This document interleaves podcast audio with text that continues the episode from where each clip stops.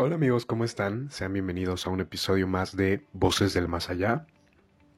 Sabemos que los teníamos un poco abandonados, pero bueno, lo importante es que estamos aquí. Y el tema de hoy, para no hacer el, cuento largo, pues queremos compartirles un, un tema muy práctico, un tema que les va a gustar porque lo van a poder incorporar en sus vidas y gracias a él van a poder sentir una muchísimo mayor y más profunda conexión con Dios, sobre todo en este tiempo que estamos em, pues empezando la, ya iba a decir la cuarentena, la cuaresma, ¿no? Llevamos tres días a partir de miércoles de ceniza y siempre, siempre, siempre es un muy buen momento, pero en especial este, para practicar y mejorar nuestra espiritualidad. Así que ese es el tema del día de hoy, la espiritualidad, el propósito de nuestras vidas. Y antes de comenzar, permítanme decirles un dato curioso. ¿Sabían ustedes que las arañas, no importa la clase o el tipo, yo no sé de arañas, ¿verdad? Pero pues hay diferentes tipos y clases de arañas. Sin importar esto, todas tienen algo en común. Y es que cuando ellas tejen su telaraña, si se les rompe un hilo, pues no pasa absolutamente nada, ¿no? Eventualmente lo vuelven a, lo vuelven a, hacer. Pero todas las arañas, cuando se rompe el hilo fundamental de su telaraña, es decir, existe un hilo que si se les rompe, lo que hacen es abandonar la telaraña e ir a tejer otra. Y es que ese, como lo dijimos hace rato, es el hilo fundamental. Es el hilo que sostiene toda la telaraña. Por lo que si se rompe, pues no tiene caso seguir ahí. Se van a otro lugar, quizá a otro árbol, a otra esquina, donde sea y tejen otra telaraña. Pero si se rompe el hilo fundamental, su telaraña se cae, ya no tiene remedio. Y bueno, estarás preguntando por qué me están hablando de las telarañas. Creí que este iba a ser un tema de la espiritualidad. Y es que quisiera preguntarte lo siguiente. ¿Cuál es el hilo fundamental de tu vida? Porque estarás de acuerdo que todo mundo tenemos diferentes cosas que son necesarias para nosotros, ¿no? A lo mejor es nuestra familia, a lo mejor nuestro trabajo, nuestra novia, novio, esposa, lo que sea. Todos tenemos cosas en la vida a las que valoramos por encima de otras, que son más importantes que cualquiera y que de hecho dan cierto sentido a nuestra existencia. Pero pensándolo bien, si te corren de tu trabajo, si tu novia te corta, que esperemos que no pase, si tu novio termina contigo, incluso si tu esposo o tu esposa te es infiel, si algún ser querido fallece, siendo muy objetivos, puedes y todos podemos sobrevivir a ello. Son cosas que forman parte de una vida normal, que muchas personas eh, viven, que son a lo mejor y traumáticas, dependiendo de cómo las afrontamos, pero que podemos, sin ellas, a lo mejor sin ese novio que tanto quería, sin esa novia que tanto quería, sin ese trabajo que era el sueño de, de, tu vida. Por ejemplo, yo tenía un amigo que, que trabajó en Google, ¿no? Trabajó en Google y, y pues bueno, estaba contento, estaba feliz ahí. Un día al otro eh, lo corrieron, obviamente se puso muy triste, obviamente le afectó y después consiguió trabajo eh, en una empresa, me parece que era coreana, pero incluso le gustó más que ese trabajo que adoraba en Google, ¿no? A lo que voy es que a todas esas cosas y pérdidas nos podemos sobreponer. Pero hay una cosa, el hilo fundamental, que si no tenemos en nuestras vidas, nada tiene sentido. Ese hilo fundamental es Dios. Porque si yo te dijera, dime las cinco cosas más importantes para ti, ¿qué me dirías? Si no está Dios en esas cinco cosas, algo anda mal. Hay un gran problema, ya que Él es principio fundamental de nuestras vidas. Sin Él nada somos y con Él todo lo tenemos. ¿Qué lugar tiene Dios en tu vida? Sería la primera pregunta a responder para mejorar tu espiritualidad. Y ahora, ¿qué es la espiritualidad? Pues bueno, la espiritualidad la podríamos definir como el desarrollo constante de una conexión íntima y profunda con Dios. La conexión íntima y profunda con Dios desarrollada constantemente. No debemos olvidar, en este momento tengo un café, un café muy rico a mi lado. Si ese café lo dejo de tomar, si lo dejo ahí en la esquina, en el escritorio, se va a enfriar, ¿no? Em, si dejo pasar un largo tiempo sin estarlo consumiendo, tomándolo, se va a enfriar. Así es nuestra relación con Él. Si nosotros dejamos de orar, de agradecer, de hacer obras de caridad, de pensar en Él, de tal, tal, tal, la relación se va a ir enfriando hasta que quede helada. No porque Él se aleje, Él siempre está ahí, pero somos nosotros los que nos alejamos. Entonces la espiritualidad es justamente eso, desarrollar una conexión íntima y profunda con Dios, traducida siempre a las acciones. No debemos olvidar que además de ser seres materiales, somos sobre todo seres espirituales. En nuestro corazón está el deseo intrínseco de la trascendencia de Dios. Ahí tenemos esa famosa frase, ¿no? Que dice, mi corazón está, está inquieto hasta que descanse en ti. Y es que en la nueva modernidad, bueno, no sé si es un pleonasmo, ¿no? Pero bueno, en la modernidad, en ese falso nuevo eh, humanismo que empezó con Feuerbach y, y demás, pues se nos quiere vender justamente que el hombre otorga sentido a su vida fuera de Dios. Que para que el hombre sea realmente libre, entonces implica la no existencia de Dios, que para que el hombre sea realmente feliz, lo puede encontrar en distintos placeres, cosas materiales y demás, y que para cada persona la felicidad y el cómo encontrarla es distinta, y tiene un grado de certeza, de cierto, y es que a cada quien le gustan cosas diferentes, pero todos, indudablemente, procedemos de la misma naturaleza, del mismo origen, de la causa incausada, ¿no? Esa causa incausada es Dios. Nosotros estamos en este mundo de paso para volver a Él.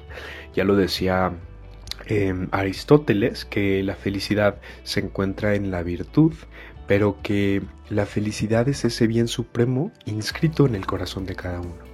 Él ya empezaba a descubrir la situación. Esa felicidad hoy sabemos que es Dios.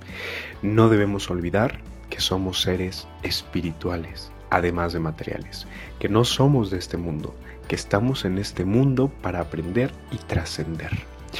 Y vámonos a lo práctico porque ya nos estamos tardando demasiado. ¿Cómo desarrollo entonces una vida espiritual? Cuatro pasos sencillísimos. Número uno, oración. Oración, oración, oración.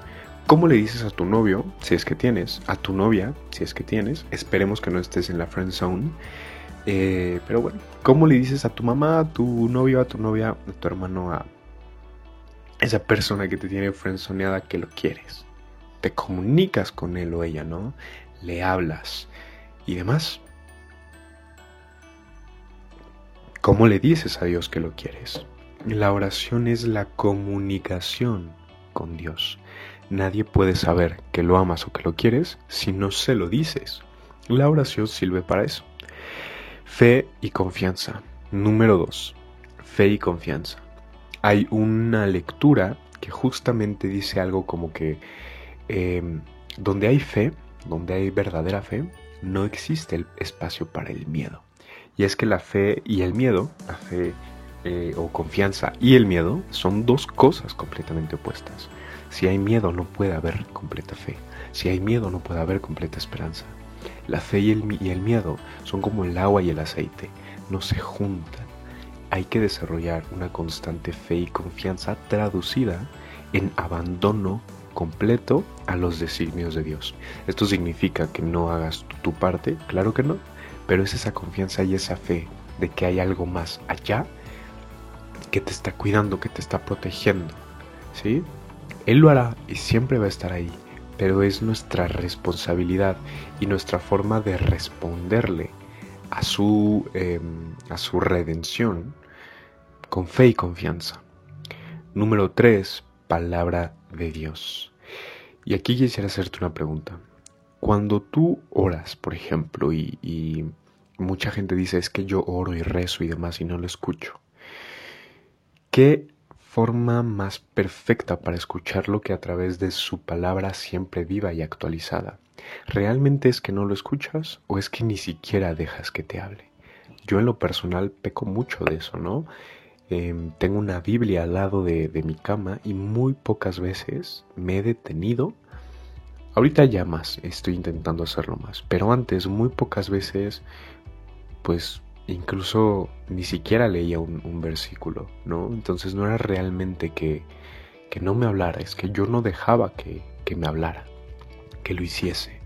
Y número cuatro, acciones. Acciones, acciones, acciones. Para desarrollar una vida espiritual que no te mientan.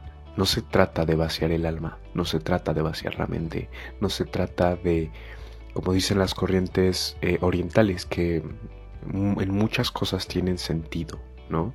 Pero el vaciamiento de la mente, la ecuanimidad, la conciencia plena, ¿es buena? Claro que es buena, pero ahí no finaliza la cosa. Todo se tiene que traducir en acciones, ¿no? Y eso es algo que no estoy incriminando a las corrientes orientales y demás. Por ejemplo, la budista tiene mucho eh, los cuatro deseos inconmensurables, ¿no? Que todo mundo eh, alcance la ecuanimidad, que todo mundo se libre del sufrimiento, que todos los seres sintientes alcancen la felicidad. Pero eso no se puede quedar solo en el pensarlo, en el desearlo. Tenemos que actuar para desarrollar una vida espiritual, traducir lo que pensamos, deseamos, oramos y demás en acciones vivas cinco acciones básicas para desarrollar una vida espiritual día con día, ya una vez que tienes esos cuatro principios fundamentales, son, número uno, ofrecimiento del día. Ofrece tu día. ¿Cómo te levantas sin ofrecer tu día a aquel que te está dando esa nueva joya, ese nuevo, eh, esos nuevos 24 diamantes, ¿no? Para amar más. Ofrece tu día.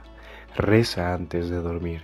Y en ese en esa oración antes de dormir que puede durar 10 minutos, 5 minutos, 2 minutos, lo que tú puedas. No te estamos pidiendo un rosario ni nada por el estilo. Lo más importante es la acción de gracias. Agradece, agradece por un día más, agradece porque estás vivo, porque estás sano, porque tienes un techo sobre tu cabeza, porque tienes cama sobre la cual descansar, porque tienes familia, porque comiste hoy, por lo que sea, agradece. Agradece, agradece y agradece. Una vida agradecida es una vida feliz. Número 3. Agradece por los alimentos.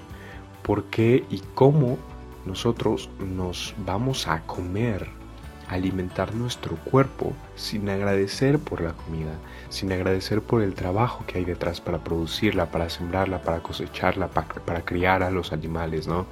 Eh, para las personas que recolectan los frutos, Em, para las personas que la venden, para todo el trabajo que hay atrás, para que ese platillo esté en tu mesa y puedas disfrutar de él. Además de eso, agradecer porque tienes esa facilidad para comer. ¿Cuántas personas no saben qué van a comer al rato o mañana para sus familias? Y tú sí. Y te sientas sin agradecer. Mm, algo va mal ahí. Número 4. Un Ave María al día mínimo. El Ave María es el chantaje más grande hacia Dios. Eso me lo decía un amigo. En buen sentido, obviamente. Un Ave María es como darle una rosa a la Madre de Dios. Pedir a Dios por intercesión de la Virgen María es casi casi seguro, con fe y confianza obviamente, que nos lo va a otorgar lo que sea que le pidamos. Piénsalo así. Jesús ¿A quién amaba más que a todo mundo? A su madre. ¿Quién es la mujer más, la persona más perfecta de todas? La Virgen María, quien le dio a luz, ¿no? A Jesús. Un Ave María al día es una rosa para aquella persona que más ama Jesús. Y número 5, misa. No todos los días, si se puede, sí. Yo estuve yendo en algún momento todos los días, ahorita pues me ha faltado constancia, pero sin duda alguna, sin duda alguna, todos los domingos. Misa todos los domingos. La misa es lo más importante. Es la renovación del sacrificio de amor más grande que han hecho por ti. La misa no está en discusión. Que si llueve, que si hay fútbol, que si hay Super Bowl, lo que sea. La misa es indiscutible. ¿Por qué? Porque es el sacrificio más grande de amor, renovado y actualizado de forma incruenta todos los días, todos los domingos. Y entonces, pues resumiendo los cuatro principios básicos, fácil. Oración, fe y confianza, palabra de Dios y acciones. Y las cinco acciones básicas, todos los días. Ofrece tu día, reza antes de dormir, agradece por los alimentos, un Ave María al día y misa todos los domingos. Recordemos, no somos de este mundo. Si vivimos solo por las cosas del mundo, jamás podremos ser verdaderamente feliz es necesario actualizar, renovar y construir nuestra espiritualidad. Saludos.